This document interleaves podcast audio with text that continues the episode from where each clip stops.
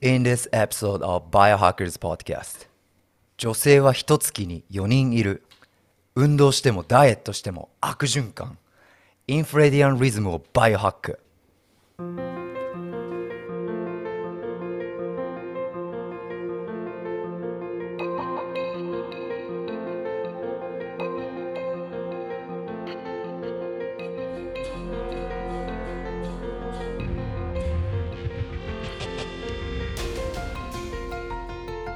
What's up, Biohackers? どうも、たつきです。大人の健康保健体育をエデュケーションとエンターテインメントを混ぜたエデュテイメント方式で語る番組 Biohackers Podcast Q&A シリーズは本日エピソード2 Biohacker Center Japan 代表である松田立樹とコホストにスーパーウォーマンネパール社会起業家登山家いちご姫の若山七海さんを迎えてお送りいたしますよろしければ YouTube のチャンネル登録。はい。ポッドキャストを各プラットフォームでお聞きの方は購読高評価よろしくお願いします。先日バイオハッカーズポッドキャスト配信配信しました。iPhone ユーザーは Apple Podcast Android ユーザーは Google Podcast Spotify Amazon Music でも配信しています。前半は他力が気になるテーマや話題バイオハッキング関連の情報発信後半は音声メディアを通じてライブ Q&A リスナーの方から健康科学関連の質問を多的にしていただきます。前半の話の内容に全く関係ないことで構いません。でも日本のポップカルチャーやワイドショーで盛り上がってる内容などちょっと全くついていけませんのでその辺はご勘弁をということでね、えーその場で即答できない場合は多的の宿題となります。前回一発目で早速質問者さんたちの参加があってですね多敵も大変勉強になりました。それで答えた内容の中に まあちょっとしたミスがあってでそれもちゃんと小ノートに「あすいません言い間違いでしたと」はい、書いてあります。他力がなんでそういう答えを出したのかっていうリソースとかも入ってあの書いてありますのでライブなので待ったなしです。ホストの成長をリスナーの皆様にねね気長に見守っていただきたいです。ショーノートには配信中のポッドキャストプラットフォームのリンク先そして動画バージョンの YouTube リンクも掲載しております。 Biohacker Center .jp からご参照ください。ということで他敵のサイドキックじゃもったいない。ななみさん自己紹介をリスナーの皆さんへ。お願いします。はい、えっ、と、和歌山のなみと申します。えっ、と、今回初めて、えっ、と、立木さんのサイドキックとして入らせていただきます。えっ、と、私は、えっ、とですね、ネパールで、インドと中国の間に挟まれてる国なんですけど、ネパールで、いちごの生産と販売をする会社をやってまして、日本品種のとちおとめをネパールで生産販売することで、現地の雇用創出に続けられるような活動を今しております。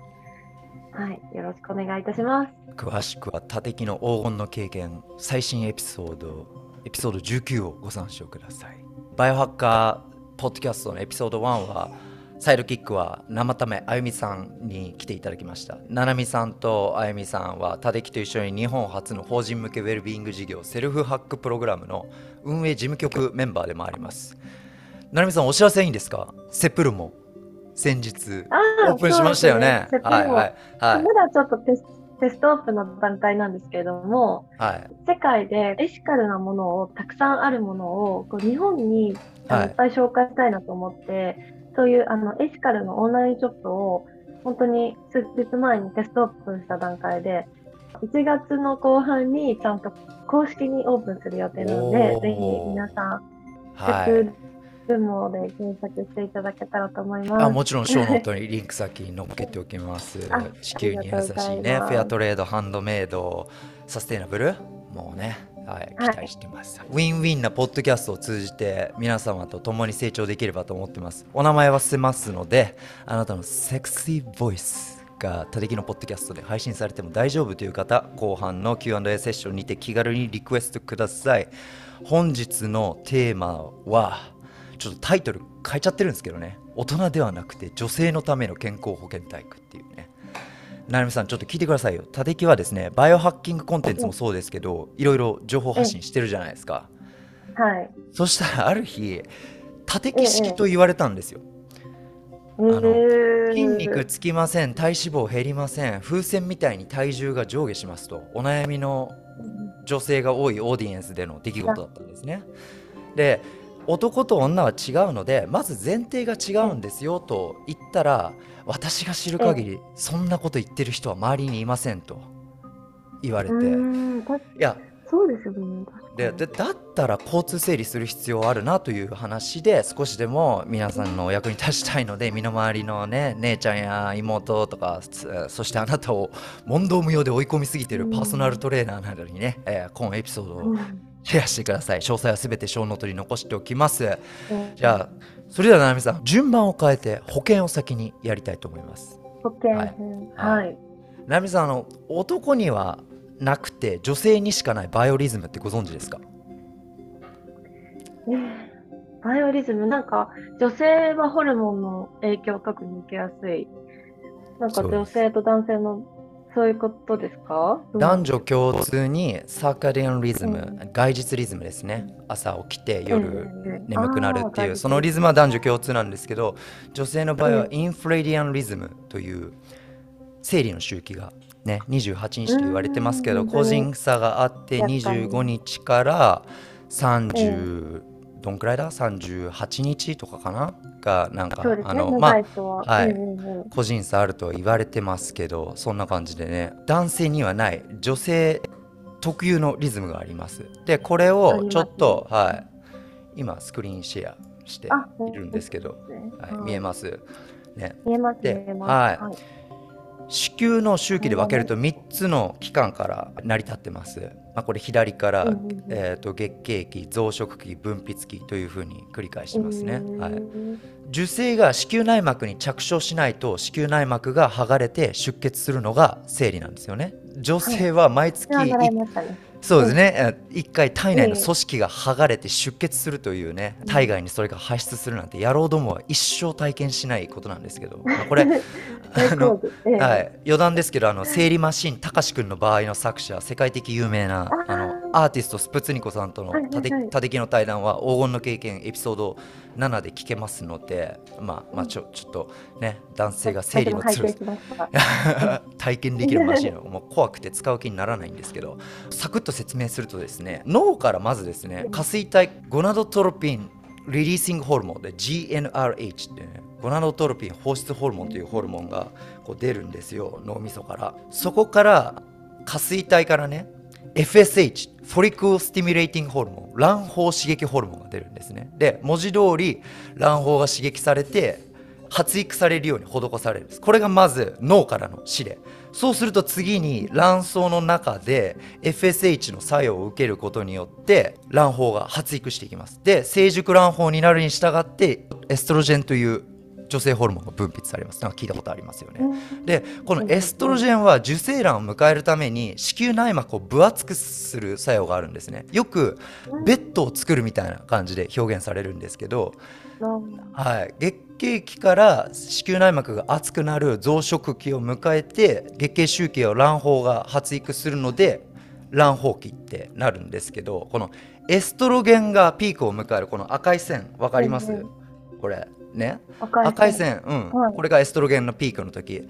でそうするとうんエストロゲンは十分だとなってその情報を視床下部っていうところにフィードバックします。このフィードバックってよくわからない方はバイオハッカーマガジンの生理学編にある記事ホメオスタシス立木が書いた記事をご参照ください。エストロゲンがピークですっていう情報がフィードバックされるとまたさっきの放出ホルモンゴナドトロピンをもう一度出すんですよ。そうすると今度下垂体は違うゴナドトロピンルートナイジングホルモンおいわゆる黄体ホルモンというのがね出るんですよね。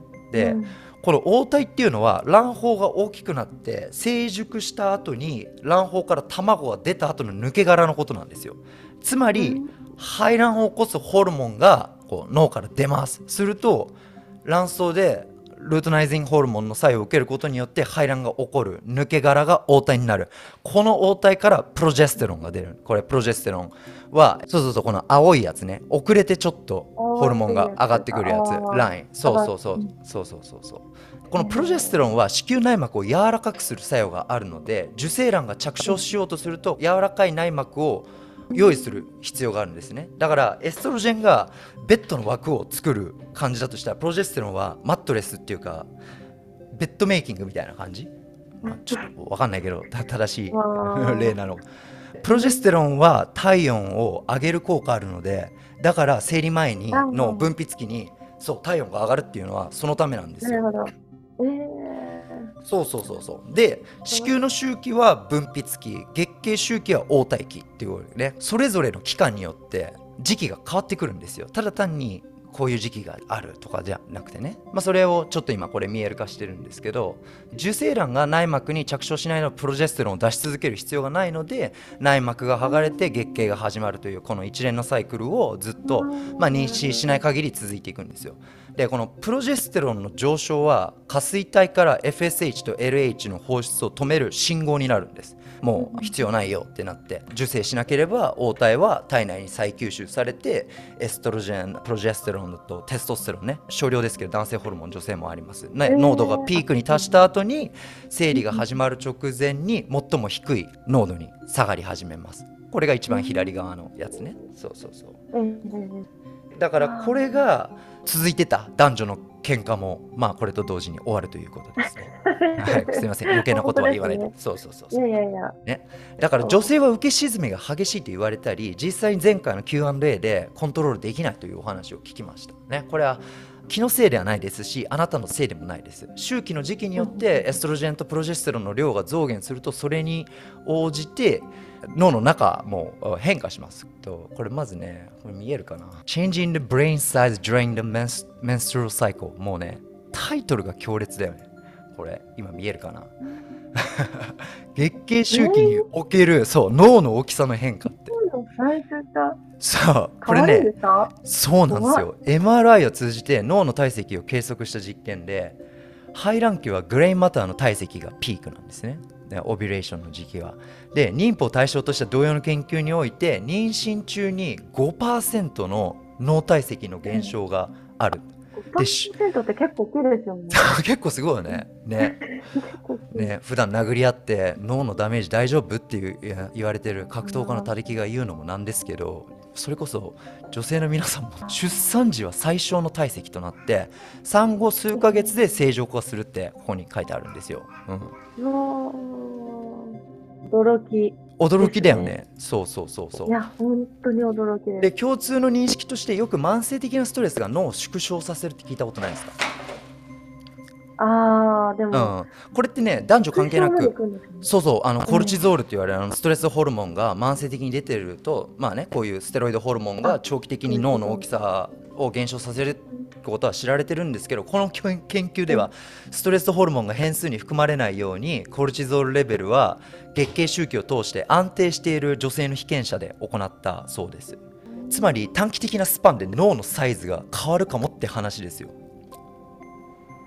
いやそんなに変化が自分の体の中で起きてる起きてるんです。でね前回の質疑応答で立木確かこれもねライブだからね全然確認しないでパッて言っちゃったんですけど女性はね一月に75%神経伝達物質が変わるって言っちゃったんですけどすいませんあれ間違いで25%ですね。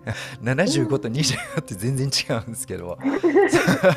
まあこれあのラット研究なんですけど女性の脳は毎月の周期で最大25%その神経伝達物質が変化する。でこれは主にエストロゲンのレベルの変動によるものと、はい、言われてるんですね。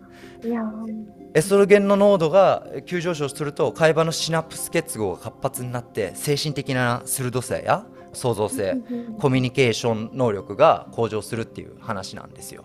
ね、今度ねこれさっき読んでたんだけどこの Behavioral and Cognitive Neuroscience Review のね研究によるとエストロゲンの増加は幸福の神経伝達物質ってご存知？セロトニンって聞いたことある、えー、そう。はい聞いたことあります。セロトニンの放出を促進するんですよ。でつまりだからエストロゲンが増加している周期の前半は、まあ、ちょっとアクティブで外交的な気分になりやすいんですけどエストロゲンが減る、ね、周期の後半では海馬の結合が減少してセロトニンのレベルが低下するから単純に前半と後半違うって結論付けるのは乱暴な話なんですけど認知パフォーマンスのアップダウンの原因を科学的な視点で見るとこんな感じなんですよ。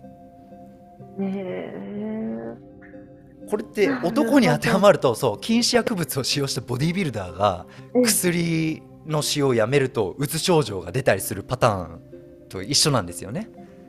そんなに。そうそうそう。電タ物質とかそういうのが変わってくるからホルモンが。まあ。そう。うん、それだからら女性は巻いてきてるってことですよね。まあだからその禁止薬物使ってボディビルダーと同じってわけじゃないけどまあ、うん、だからホルモンのサイクルを無視したりフェーズごとのケアができてなかったりすると文字通りバランスが崩れるわけですよ。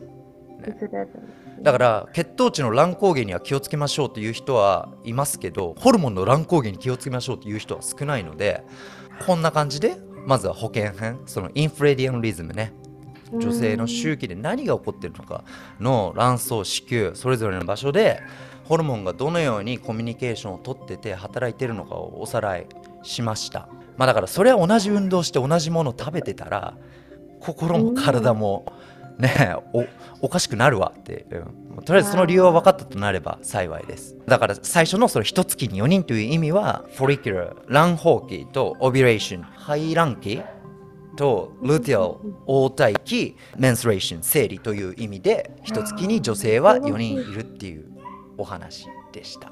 いや、目まぐるしいというか、忙しすぎますね。ね。うん。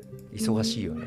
早速ね今日はちょっと盛りだくさんなんでペースよくいきたいんですけど次に体育なんですけど、えはい、皆さんあの生理の周期によって運動メニューを調整しないっていう話をねこの前音声メディアを通じて聞いてちょっとびっくりしたんですよ。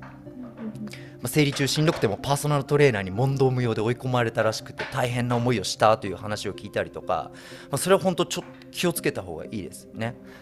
これまでの説明で周期の前半はいい感じだけどなんか後半で脳がぼんやりしたり気分が落ち込んだりあるかもしれません確認しておきたいことはもう、はいま、同じこと言います。あなたのせいじゃありません。この生物学的事実を受け入れてパーソナルトレーナーや栄養士やヘルスコーチでも誰でもいいですよ。もう誰よりも女性のあなた自身が自分自身を理解しようとする努力をすることが大きな一歩です。だからイライラの原因はストレスホルモンのコルチゾールが上昇しているからなのかそれともセロトニンの濃度が低下している可能性もあるかもとねいろいろもうね自分を知るっていうね努力をする。それが一番大事だと思いますうん大事。ね。女性特有の性化学をバイオハックするには先ほど保険のセッションで話したインフレディアンリズムを理解して自然なホルモンの変化に合わせて食事や運動のメニューを調整する必要があります。うん。ということでね体育の内容を深掘っていきたいんですけどえ生理と運動に関する研究って そもそも限られてるんですよ。うんいくつか分かってることがまず黄体期生理前28周期の後半の女性は運動中の疲労がたまりやすく回復に時間がかかるという研究結果があります。うんだからあ前半かに強度の高い運動を行って後半はヨガとか軽い運動をしするべきですよというねまずあそれが大きなえー理由です。別の研究によると女性の安静時の代謝基礎代謝ってやつですねが卵胞期前半は低下するんです。排卵の1週間前くらいにもう最低になるんですよ。だからこの時期に代謝が下がる時期にそれこそ高強度のハードなそれこそ高負荷インターバルとか低下した代謝を上げる運動をしするべきなんですよね。え、あげるべきね？逆にそうそうそうそう、うん、うん。みんな頑張って生理中のエストロゲンが高くなるっていう時って大体そのコルチゾールっていうストレスホルモンも高くなってる状態なんですよそうそうそう。それなのに体がストレスを感じやすいのにめちゃめちゃストレスもかかる高負荷トレーニングとかをすると本当に今度は体はもう防衛モードになるんですよね。うん。まあ、それあの、はい、あすいません。防衛モードとかそういうね抽象的な表現はたりしたくないので後ほど説明、えーしたいと思います。まあ、とりあえずこの女性のリズムをトレーニングメニューに導入している事例といえば全米の女子サッカーチームですよ。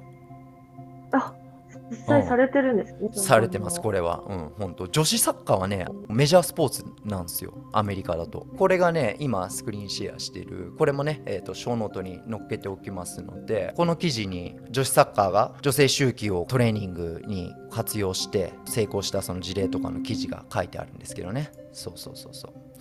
これ貼っておきます。あとこちらはセミエリートのスポーツ科学の実験なんですけど N 数が少ないのでたった9人 なんですけどこれヨーヨートレーニングヨーヨーテストって言って3種類の持久力を測定する方法で休みなしで長い長距離を測る走る持久力とか一定の動きの中で短いインターバルがあってそこの持久力とかあとはスピードを回復させる回復力を測るテスト3種類あるんですよ。でこう測ってで結果月経周期のその黄体期の、まあ、中旬ですねルテラルのところにパフォーマンスが低下するということがここで報告されてるんですよ。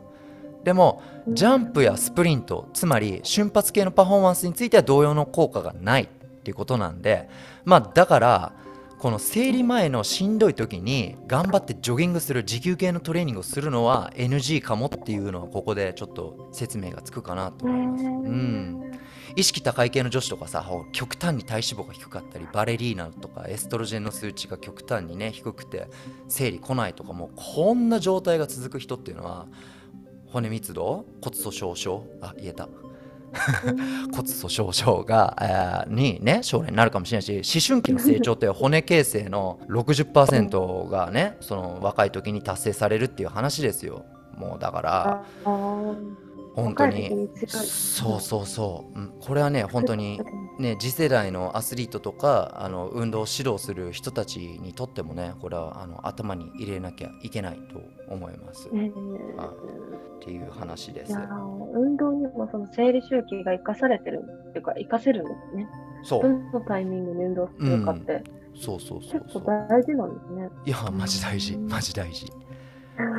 やっぱり自然に生理中はやっぱり運動したくないなとか、うん、なんかこう体調に合わせてっていうことは考えてたんですけど、いやもうもうそそそれそそれだけ考えてください生理周期の4つのフェーズごとにおすすめっていうかまあやるこれやった方がいいんじゃないの？っていうはいエクササイズはい紹介します。はいじゃあまず生理中は歩くとかあと呼吸ですね。呼吸呼吸トレーニング多敵の多敵の黄金の経験のエピソード11と12は呼吸のスペシャリストですあちなみにセルフハックスペシャリストでもありますとか言ってねそうですね。ね、もうフリーダイバー金メダリストのね、みすず姉さんとたつきの先輩、大貫さんはね、もうメジャーリーガーで呼吸をしで指導してたっていうね、ガチの呼吸のプロフェッショナル。はい。まあね、これもショーノートにリンクをってきます。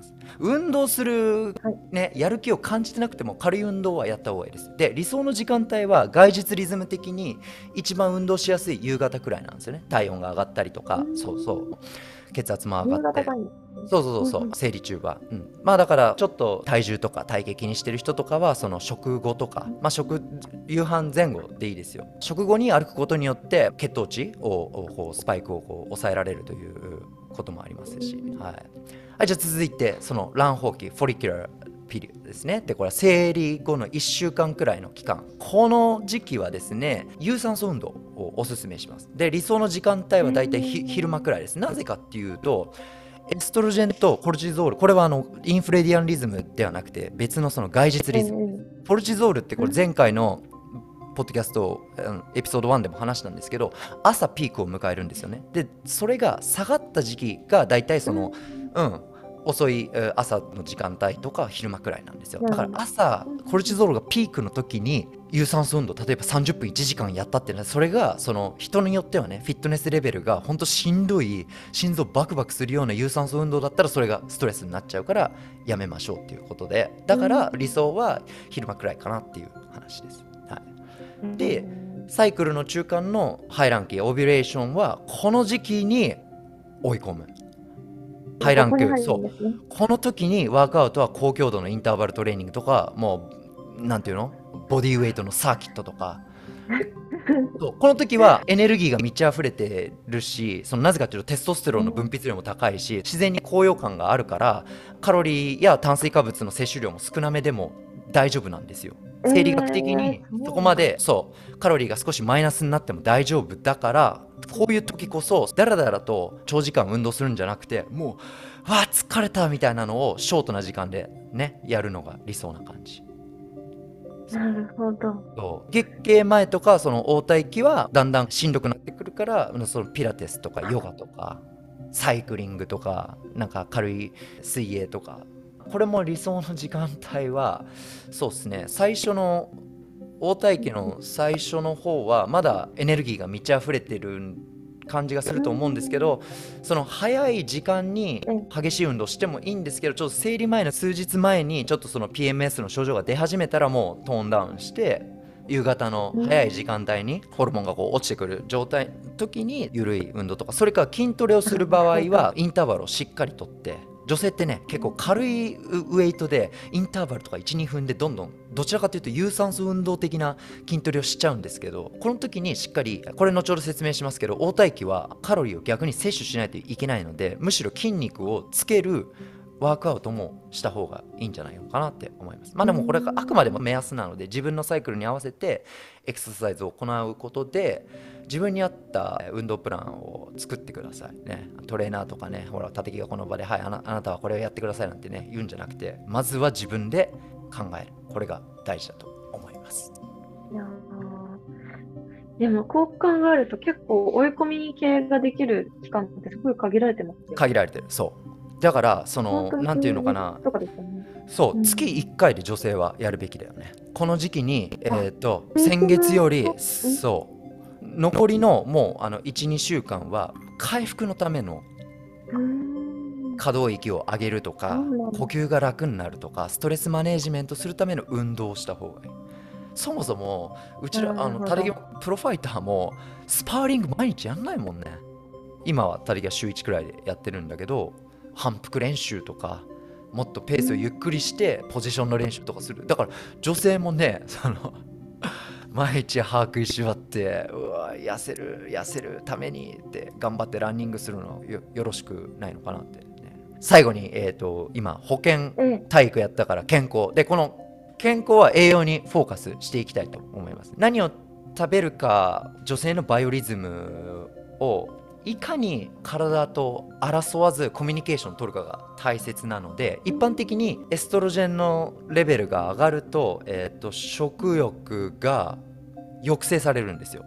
で逆にエストロゲンが低下してプロジェステロンが上昇するとだから生理周期の後半ですよね。食欲が増えるはずです。そうじゃないですか。だから前半は代謝が低下して食欲が抑えられて後半はそうあのそう妊娠の可能性を見越して栄養を蓄えようと体はするんですよ。えー、そうそうそうそう。これさっき読んでた論文。これ見えるかな？これエクササイズオステロプロセス。あこれこれはちなみにね 運動しすぎで骨粗しょう症になるっていうね。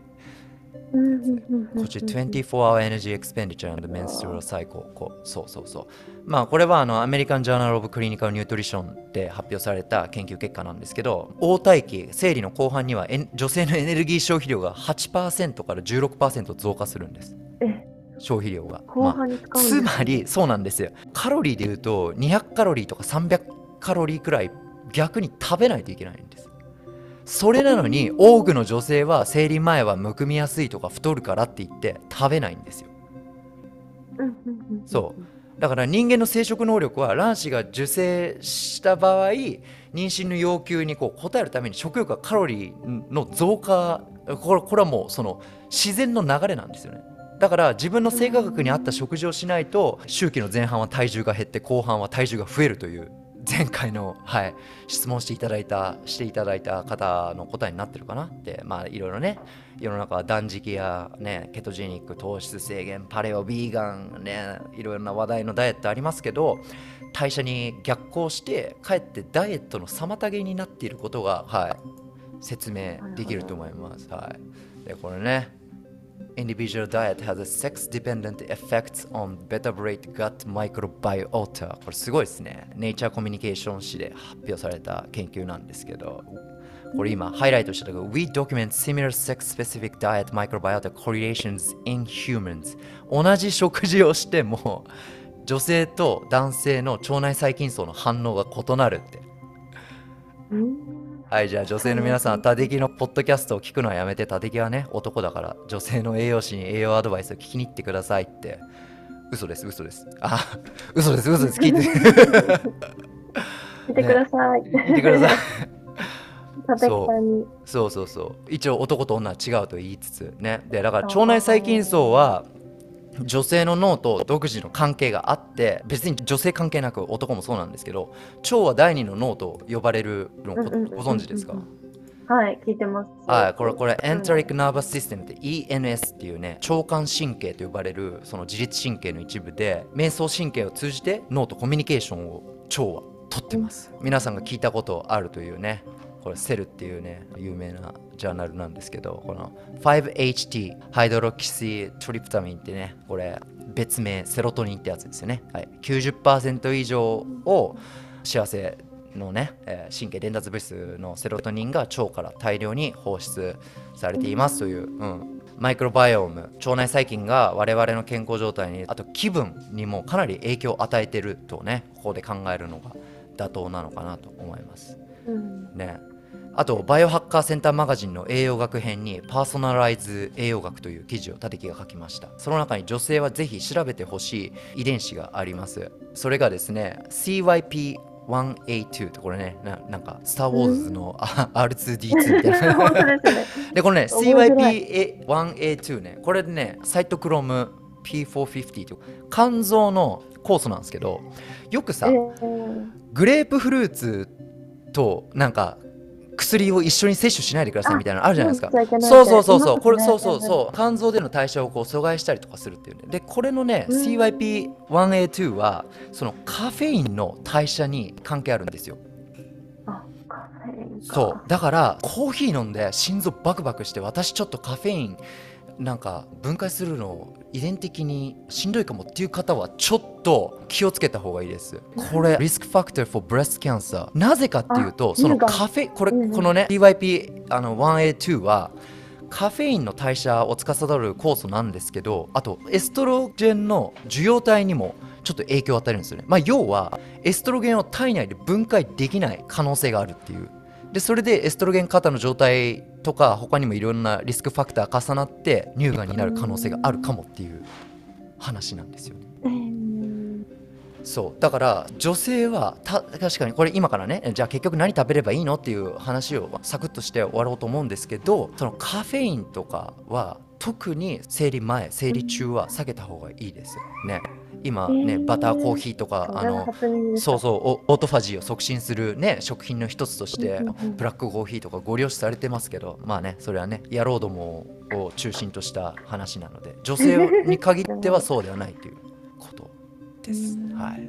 じゃあ最後に、はい、その4つのフェーズに分けてサクッとおさらいして終わりたいと思います、ではい。まずは、えー生理終わった卵胞期ね。ホルモンレベルが上昇し始めるのでこの時に摂取したいのはファイトエストロジンですね。さん、えっと、あの大豆のなんかアイソフレイボンって聞いたことないですか？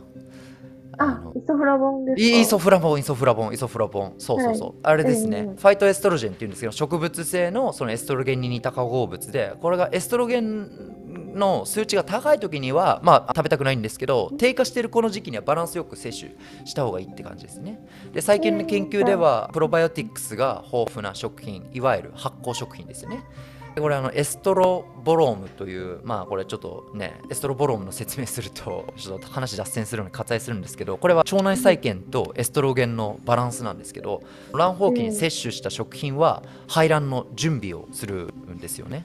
なので発酵食品をこの時期に食べて、えー腸内細菌を準備させてあげましょうっていう話です。でこの時期は代謝が、えー低いので低カロリーでも大丈夫な時期です。だから脂肪やカロリーの少ないタンパク質、まあ、鶏肉とかあと魚ですよね。でんぷん質の少ない旬の野菜を使ったサラダとかになんかキムチとかたりきはあの紫キャベツでザワークラウト作ってるんですけどそうそういう発酵食品を入れたりとかして。ねあとは血糖値。そうそう卵胞期、そう生理終わった後。で血糖値対策をして白米食べないっていう人は栄養価が高いオートミールとかね。そういう穀物を食べたりとかね。そう。ね流行ってるんですか？あとは排卵期。エストロゲンが急増しているからこれが今やったところね。そうそうそう。うん。で次はい。排卵期。ここはエストロゲンが上昇してるからこの時あのエネルギーレベルが高高いんですよね。気分も安定してるんですけど、まあ、ちょっと食生活が崩れるとニキビなどの症状が出るんです。これってそのさっきコーヒーのあの分解ができない人はエストロゲンのね代謝もできないからちょっとそういうニキビとかに出てしまうみたいなことがあって。であと体温が排卵による温度変化であの高くなるんですよ。だからよくなんか体を冷やす、えー食材とかって漢方であるじゃないですか。でもあれってなんかええ確かに理にかなっててペッパーとかほうれん草とかトマトとか葉っぱ野菜ですよね。果物はラズベリーとかねブルーベリーとかベリー系の抗酸化作用が高い。タテギも大好きです、はい、食物繊維をしっかり摂取してお腹を満たすことが大事です。アンチエイジングって言ってる人たちはねぜひとも抗酸化物質やらのグルタチオンって含まれてる食材、まあ、さっきのそのそういう野菜とか果物ですよ、まあ、それか advanced biohacker の女性はね美容クリニックとか行ってグルタチオンの注射とか点滴をするのもバイオハッキングの一つですよね、まあ、そうそう。でこの前半はローカロリーでも大丈夫なんですよ。ね。で炭水化物もそれほど必要ないのでそれこそなんかキヌアとか五穀米とか軽い穀物で、えー満足感を得て、まあ、イメージ的にはご飯と味噌汁とおかずっていうよりも味噌汁と彩り豊かなワンプレートのねなんか、うん、プラントベースのそうそうそう。そうそうそう。あなんか DHA が含まれてるねうん野菜とか青魚とかがあったりね。そういうのがいいかもしれないですね。そうそうそう。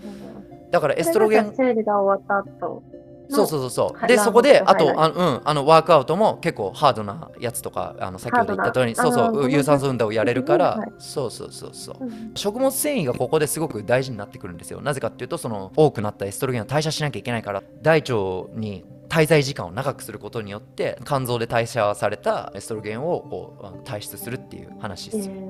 インスタ映えするスイーツをね、食ってる場合じゃないっていうね。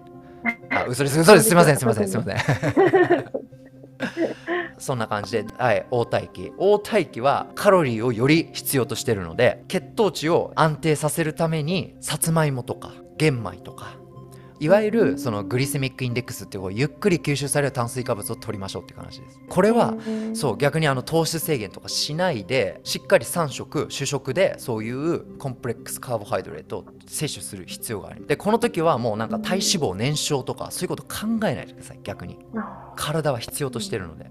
でそのって糖代謝そう。で糖代謝をサポートするっていうのはクエン酸回路とか説明したらめっちゃ大変なんですけど、まあ、それをサポートするためにビタミン B 群とかですよね。であとマグネシウムとか。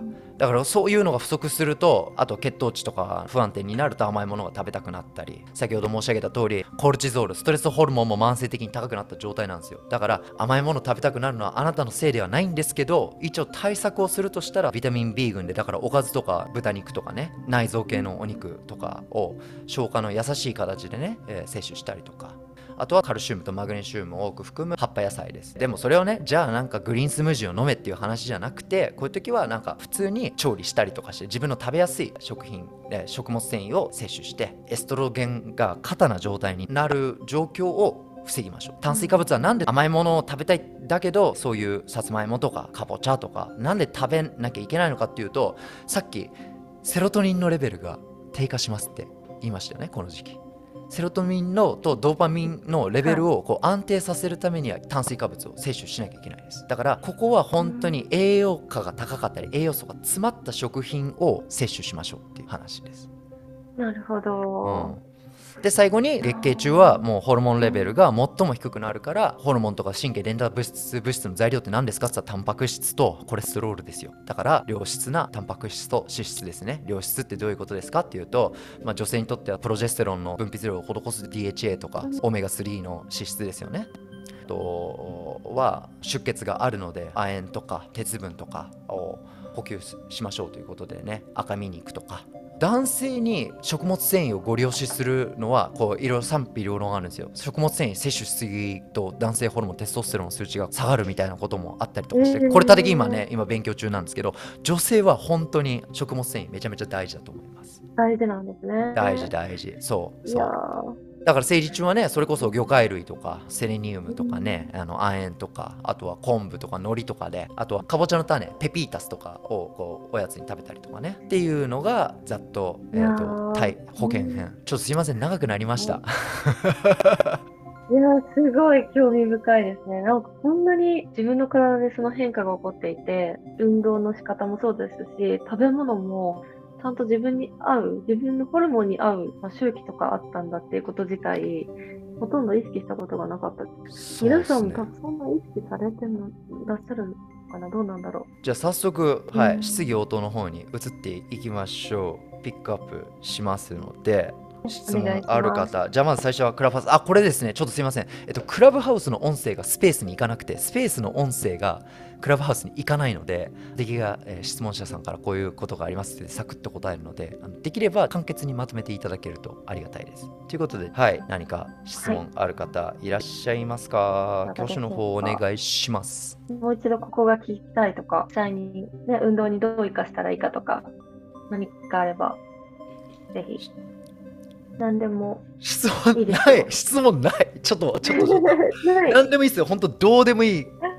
ちょっとこのポッドキャストの 半分をねコンテンツにあの大丈夫です。あの名前は伏せるので声だけ出ちゃうだけなんであなたのセクシーボイスをぜひ。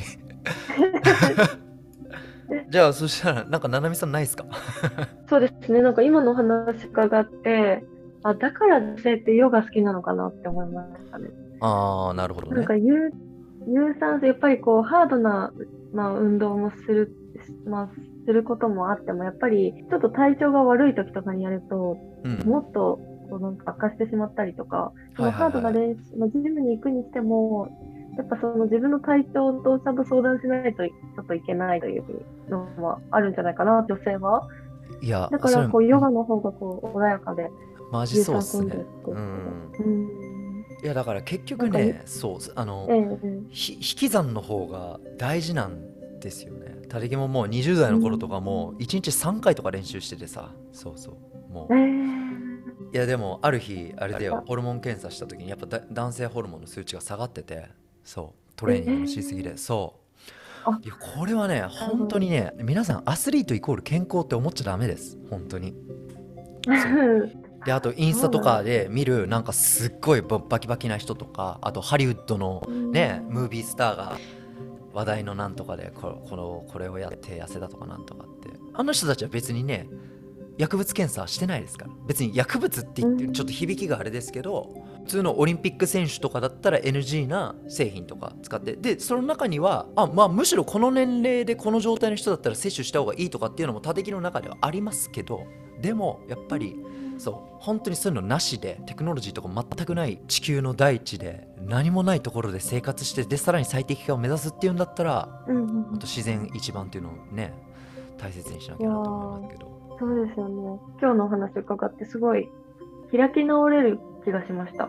自分のあもう最高です生理手術とかによって、こんなに違うんだったら、まあ、ちょっと荒れちゃってもしょうがないじゃんみたいな気分が荒れることもあるし、そういうのが受け入れられるようにもっと社会がこう変わっていくといいですよね。そうですね。おっと上がってきてくれたかな？こんばんは。こんばんは。どうもです。はい。いつも楽しく聞かせていただいてます。はい。すいません、ニューヨークからでめっちゃ寝ご寝起きばっかり 大丈夫です。はい。ボストンマーサです。はい声が寝ててすいません。大丈夫です。大丈夫です。あの質問があるのですが、はい。生理中の食事なんですけど、はい。エストロゲンが急減する時期である。うんで、えっと、なので、タンパク質、脂質、うん。亜鉛、鉄分をしっかりとるっていうお話だったと思うんですけど、うんうんうんうん。あとあの、セリニウム、昆布、海苔とかそういうミネラル。はいはいはいはい。と、あと、かぼちゃの種は何のためでしたっけ？あかぼちゃの種はあれですよあのえっ、とジンジンえっ、と亜鉛です。亜鉛か。はいはい亜鉛系です。亜でこの時期って、うん。えっと、炭水化物はどの程度摂取すればよろしいのでしょう？例えば白米とか、この時はおあんまり必要ない。えっと、だんだんその代謝が落ちてくるのでそこまで必要は、えーない、なえっとまあ、必要ないってわけじゃないですけど自分があえておすすめするとしたら例えば白米ってもう本当にその炭水化物とそれ以外の栄養素があるんですけど例えばそれをさつまいもとかあとはオートミールとかあとあーそばとかかな？アメリカとかだとですねオートミールって今日本もう流行ってるんですよねななみさん。ええよく最近聞きますありますよね。あのねアメリカええねそそば粉のオートミールっぽいおかゆみたいなのがあるんですよ。そば粉をこう砕いてうんパウダー状になっててでそれをこうお湯でこう調理するとちょっとおかゆっぽくなったりとか。そばはすごくまあ正確に言うとあれは穀物じゃなくて種なんですけどねだから血糖値のスパイクもないですしすごく食物繊維とか他の栄養素も含まれてるから生理中とかにおすすめじゃないですかね。そう。うん。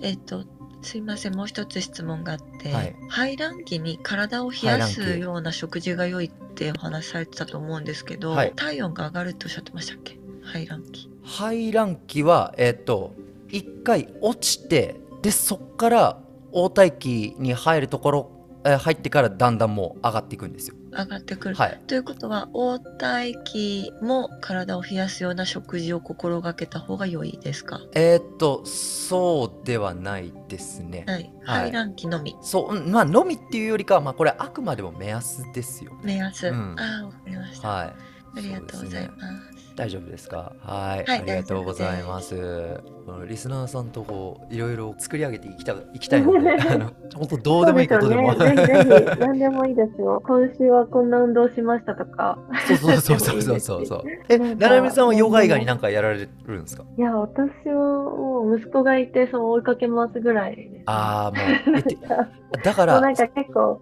うんその息子とめっちゃこう動き回れるための準備運動とか、そのストレッチとか、ウォームアップじゃないですけど、だって子供と一緒に付き合うって、相当やっぱ体力使います。違いますよね。うん使います。みんな言うんですよ特にこれが見える化する時に面白いのがそのすごい心拍数が上がったっていうウェアラブルとかでこの時間帯何してましたかっていうお知らせがスマホからあった時に、あそういえば子供とじゃれてたみたいなまあまあ心拍数が上がってるっていうねそうあとやっぱり家事とかも結構動くんだなって。やっぱ着いたら結構ずーっとた歩き回ってるなって本当にそう思うことがあって、ね、それも運動になってるんですか？いやなって歩き回るだけでも。なってます。なってます。はい。アクティブな。はい。あおまた来た質問。やっと来た来た来た来た来た。はーい。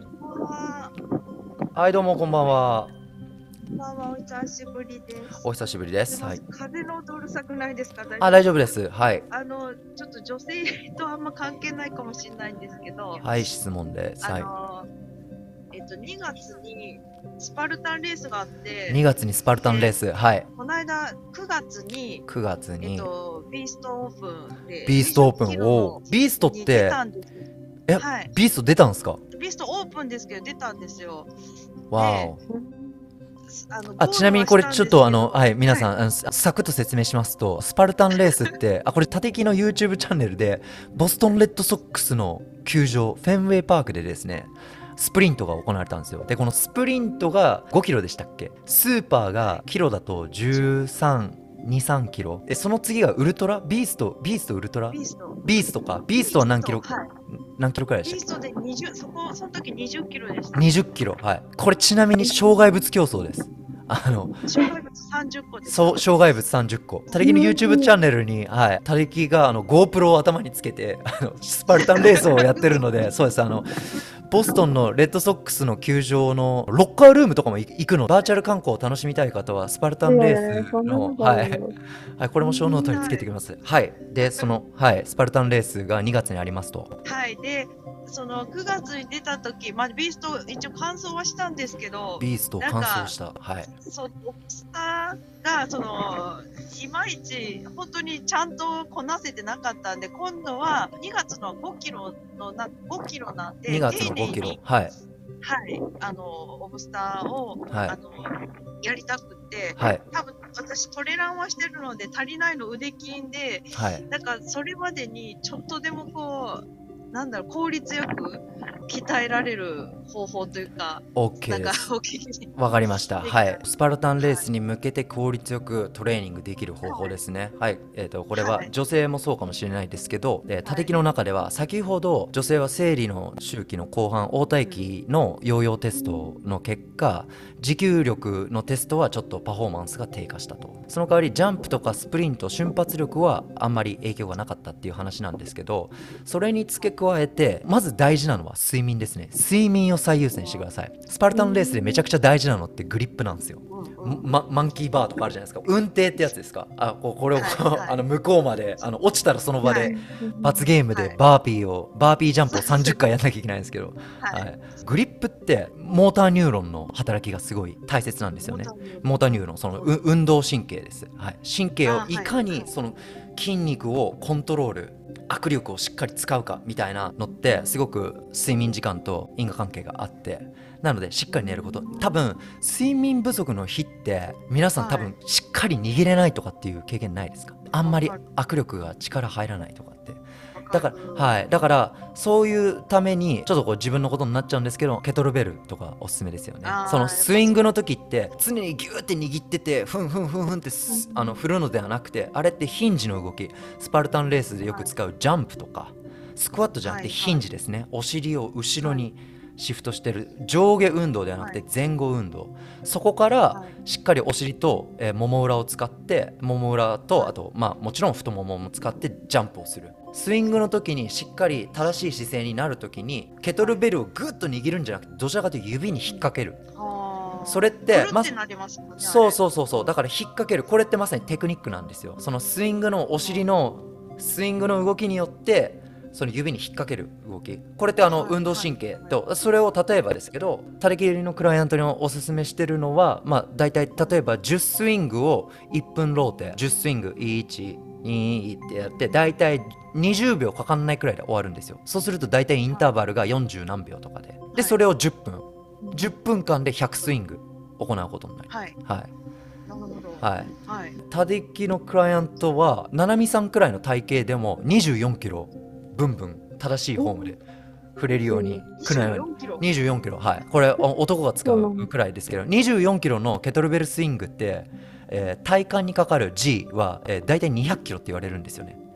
つまり100スイング100回腹圧がフッフッっていう瞬瞬発的にこう締める運動をするっていう。これって変に30分だらだらあの平らのエレプティカルで有酸素運動をするよりもはい。10分でショートにえートレーニングして。これって別にあの多分その4つのフェーズどどれでもまあ本当に生理中とかでしんどい時以外はもうね30分運動の時間があったら10分ウォームアップ10分スイング10分ストレッチで全然 OK だと思います。なるほど。はい。ケトルベル持ってないんですけど、ダンベルじゃなかなか難しいですよね。あ難しいですね。はいすいませんあのはい従来のトレーナーとは違うので その辺はご勘弁。まあだからそれとか、はい、あとは長距離の、えー有酸素運動よりかはバイクとか、うん。あのアサルトバイクとかでそうインターバルをしっかりやってだから5キロとかだったらそうですねそういう持久走とかっていうよりもいかにその回復力とかあとキャパシティですよね。どれどれだけそのアウトプットを出すかとかだ。から心臓は心拍数は全然息切れてないんだけどそのレースの途中でもう足がパンパンだったり腕がもうパンパンというか、はいはいうん、あちなみにこれ格闘格闘技だとそのラウンドの間まさにそういう形です。だからそのうん、総格闘技とかの組み組み合ったりすると腕とかパンパン。だからこそそのラクティックアシッドをこう貯めるそのね、えー短時間のあの無酸素運動とかそういうのをやってでピークに迎えたりとかするんですけどだから女性がクイックでやれるスパルタンレースファイトキャンプはももちろんそのテクニックとかあります。障害物をこう飛び越えたりとか重いものを持ち上げるフォームとかいろいろあると思います。それはもうね質問者の方はもうパーソナルトレーニングやられてるんですか、はい。多分その辺は詳しいと思うんで言う必要ないと思うんですけど、まあ、あえてそこをバイオハックして短時間で効率よくってなると elastic な弾力性のある動きをワークアウトに取り入れてみてはいかがでしょうか？へー。わかりました。ちょっとそれやってなかったんで、付け加えてやってみます。OK ですか？はい。ありがとうございます。ありがとうございまはい。今日はこんな感じです。関さんすいません。最後に一つだけ、ああもちろん。はいはいはい。あのフルーツって、フルーツ。はい。毎週食べても平気なんですか？毎週食べても。平気か。はい。えっ、とですね。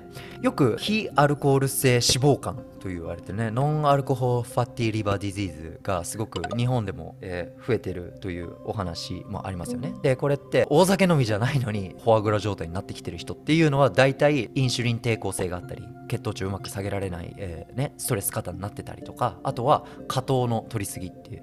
これはね、えー、と有名な研究で多分多分ググったら出ると思うんですけど牛のアキレス腱あるじゃないですか。あれを高架糖ブドウ糖液の中にこう入れておくともう茶色になってドロドロになってくるんですよ。まさにいわゆるあの酸化ストレスをこう見える化したじゃないですけど。それでフルーツを結構悪者になりがちなんですよ。でここで確認しなきゃいけないんですがこれはあの他敵よりも詳しい AI で調べてください。多くのそのフルーツって果糖だけじゃないんですよ。普通に他のブドウ糖とかも含まれてるんですよね。だからフルーツイコール果糖オンリーって思わないでください。だから本当に NG なのはソーダとか清涼飲料水ってやつですよ。あれは高果糖ブドウ糖液って言って普通の砂糖よりも甘い果糖液を足して果糖ってちなみに果糖だけだと血糖値って上がらないんですよ。その代謝がそもそも違うんですね。肝臓で行われるんですよ。果糖の代謝っていうのは。だから血糖値が果糖のみっていうのは上がらないんですよ。でもそれをブドウ糖と混ぜてるのでインシュリンもうんもちろん出るんですけど血糖値は上がりにくいけどもう大量の高果糖ブドウ糖液を摂取してしまうっていうあの結果になってしまうんですよ。魔法の悪魔のジュースは。そう。だからなのでその本当に無意識でもしコンビニのそういう清涼飲料水とか高果糖ブドウ糖液とかが含まれてる、えー加工食品だったり飲み物は気をつけましょうっていう話ででそこではいフルーツの話になるんですけれどよく健康意識の高い女性とかがアメリカでも流行ってるんですけどジューシングってするんですよね。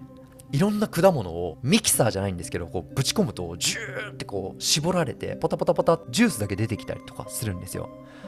これはもしかしたらその血糖スパイクの原因になったりもちろんポリフェノールとかそういう抗酸化作用の、栄養素とかビタミンビタミンとかいっぱいミネラルもあるんですけどフルーツは一緒に食べてその食物繊維とか同時に摂取するという意味でフルーツを悪者には他力は思っていないです。で毎日食べるかっていう話になるとこれも詳しい話するとキリがないんでサクッとまとめていただくとフルーツを食べる場合は運動前とかの方がいいです。なぜかっていうと先ほど申し上げた通り血糖値果糖っていうのは血糖が上がらないんですよ。もちろんバナナとかでんぷん含まれてるんであの上がるんですけどクイックの燃料になるんですよね。運動前とかに。摂取することによって。そう。だから運動後に筋グリコーゲンを回復させるためにフルーツを食べるっていうよりかは運動前のちょっとエネルギー補給として大量のフルーツをこう体にいいからって食べるんじゃなくてわかんないですよ。バナナね中くらいのサイズ1本なのか季節だからみかんなのかわからないですけどそんな形で食べていただける場合はそこまで問題じゃないのかなと思います。朝フルーツ食べてるんですけどうん。朝だけ。うん。あんまり問題じゃないですか？あーとだからそうですね。えーと活動前。それこそまあだから先ほどのそのね腸内細菌の話になるとそこで、えーヨーグルトもっとそこにこだわるんだったらタンパク質のカゼインタンパクが牛だと A1 で、えーこれはいわゆるあこちらもあの leaky gut syndrome この記事はい。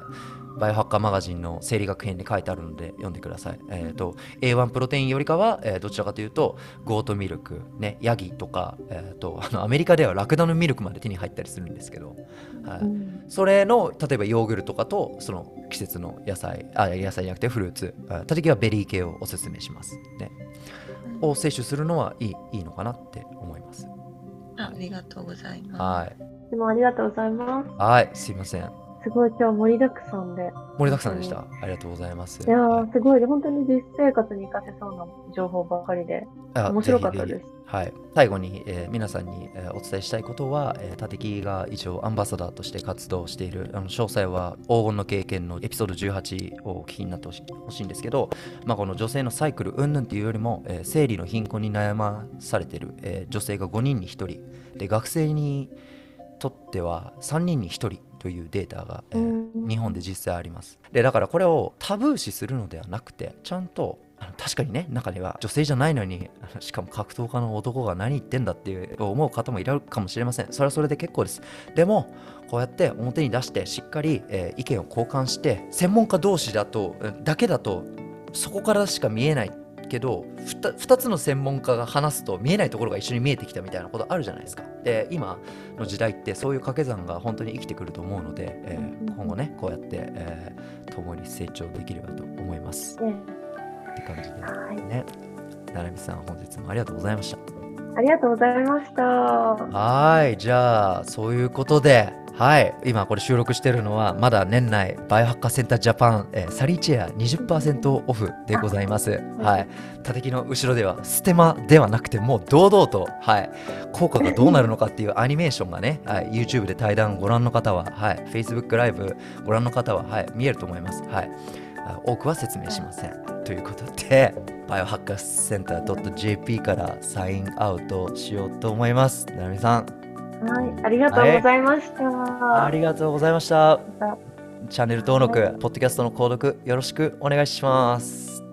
どうもありがとう。オブリガード。